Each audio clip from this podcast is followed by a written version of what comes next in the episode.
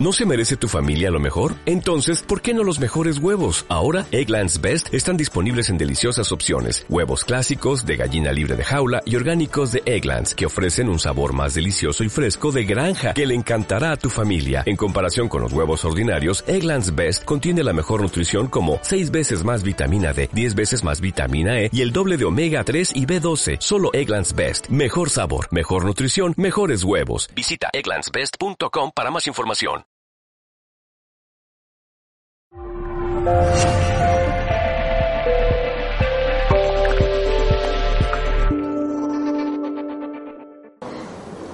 Es curioso que la palabra receta sirve tanto a lo que hacemos los médicos a lo que hacen los cocineros. ¿eh? Es curioso. El cocinero pone su intención en lo que cocina y en esa intención puede ayudar a curar a la otra persona. Pero cuidarnos para curarnos es la propuesta. Nadie nos puede curar desde el exterior. La labor del médico no es curar. De hecho, etimológicamente, doctor viene de docere, de latín docere, que significa enseñar. Por eso un docente es el que enseña.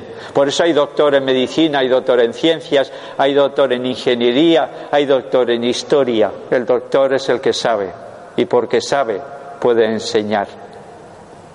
El inteligente sabe muchas cosas, pero luego no sabe a qué hacer con ellas.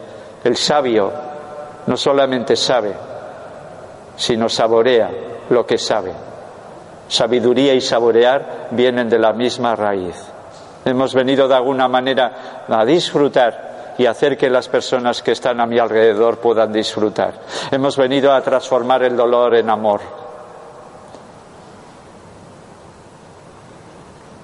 O sea que podemos ofrecer ese dolor de este sufrimiento, de esta enfermedad, para que el dolor de las personas que están a nuestro alrededor sea menor. Que cuando tengamos un dolor o una enfermedad, digamos al mundo, a Dios, al universo, a lo que creamos, a Huacantanca, al gran espíritu, al no nombrado, que podamos decirle que esta enfermedad y este dolor que yo estoy pasando sirva para que el dolor de las personas que están a mi alrededor sea menor. Por lo menos que sirva para algo. Entonces, el ser humano no es un mecanismo, es un organismo. Es, está en proceso de curación. Y yo me curo cuando estoy en armonía con el universo. Los médicos antiguos, cuando intentaban curar, no se alegraban solamente de quitar los síntomas, sino los médicos antiguos intentaban que la persona enferma, porque se había desgajado, se había desunido, se había desligado del universo, volviera otra vez a tener la armonía con el universo. En armonía con el universo, con las leyes del universo y con las leyes de la naturaleza. ¿eh? Entonces me estoy curando. Con los pies en la tierra, la cabeza en el cielo. Los antiguos decían que haya verdad en el pensar, belleza en el sentir, bondad en el hacer. V, B, B, que es justo lo contrario de B, B, V.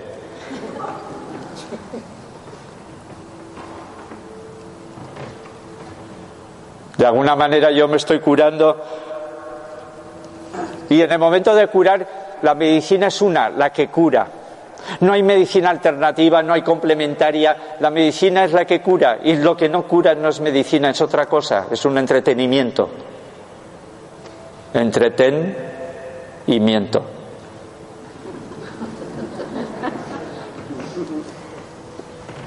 Entonces, igual que no hablamos de muchas saludes, o de muchas enfermedades, ¿eh? deberíamos de decir que hay solo una salud, pues también de la misma manera hay una enfermedad.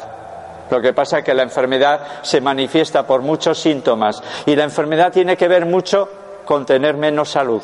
La enfermedad no es lo contrario de la salud, igual que la oscuridad no es lo contrario de la luz. La oscuridad es la ausencia, la disminución de la luz. Entonces, si estoy enfermo, en vez de luchar contra algo que no existe, que es la enfermedad, lo que tengo que hacer es aportar luz, dar luz. Si vosotros hoy a la noche cuando lleguéis a vuestra casa entráis y está todo en oscuras, no intentáis ir contra la oscuridad, dais a la luz y la luz hace que la oscuridad disminuya, se vaya. Pues nunca intentéis ir en contra de la enfermedad porque si vais en contra le dais fuerza. Si vais en contra de lo que no os gusta de vosotras mismas, de vosotros mismos, le dais fuerza. Ir al contrario, ¿eh? ir al contrario. ¿eh? De alguna manera hay que enfocar en, mis puntos fuertes más que ir contra mis puntos débiles. Como alguien decía, un defecto no es más que un afecto no suficientemente desarrollado. Me gustó esta idea. Esto es un defecto. Si sé ver que una persona orgullosa en el fondo es una persona que se siente poco y por eso necesita sentirse más que los demás, la próxima vez que vea a alguien orgulloso no entraré a trapo, porque sé ver más allá de la apariencia lo que él es. Cuando vayáis al médico, buscar un médico que no solamente escuche lo que decís, que ya es mucho, porque en seis minutos de media de consulta poco se puede escuchar. Más de una persona me dice, es que le he tenido que decir al médico, por lo menos, por favor, míreme a los ojos. Porque están mirando a la pantalla y no miran a la persona. Cuando verdaderamente primero hay que reconocer a la persona, acoger a la persona. En un momento vulnerable que es la enfermedad, al médico le da mucho poder, al terapeuta le da mucho poder estar con la bata puesta y con el fomento colgando, que no sepa qué. Y por cierto, me he dado cuenta que no sé dónde está mi bata. Hace tiempo que no. Para no entrar a trapo no me pongo la bata. Es un poco como el arte de escuchar lo que no dices es lo que necesito desarrollar como médico, como terapeuta, como sanador, como fisioterapeuta, que yo pueda escuchar lo que tú no dices, lo que te callas, lo que no te atreves a decir. Si yo sé escuchar eso, yo te puedo acompañar en el proceso de curación, pero yo no te puedo curar. Si habéis venido para que os dé recetas de curación, yo os puedo decir que ningún médico en el planeta Tierra tiene capacidad de curar. La labor del médico es poner en contacto a la persona con sus propias capacidades de autocuración. Poder ayudar a desplegar en la persona las grandes capacidades de autorrealización y de autorregulación. Como dice Wilhelm Reich, el niño tiene gran capacidad de autorregularse, de autorregulación. Y a veces viene la enfermedad para hacernos ver de que no nos estamos cuidando de que cuidamos mucho a los demás y nos descuidamos a nosotros mismos. A mí me suele gustar decir, yo cuido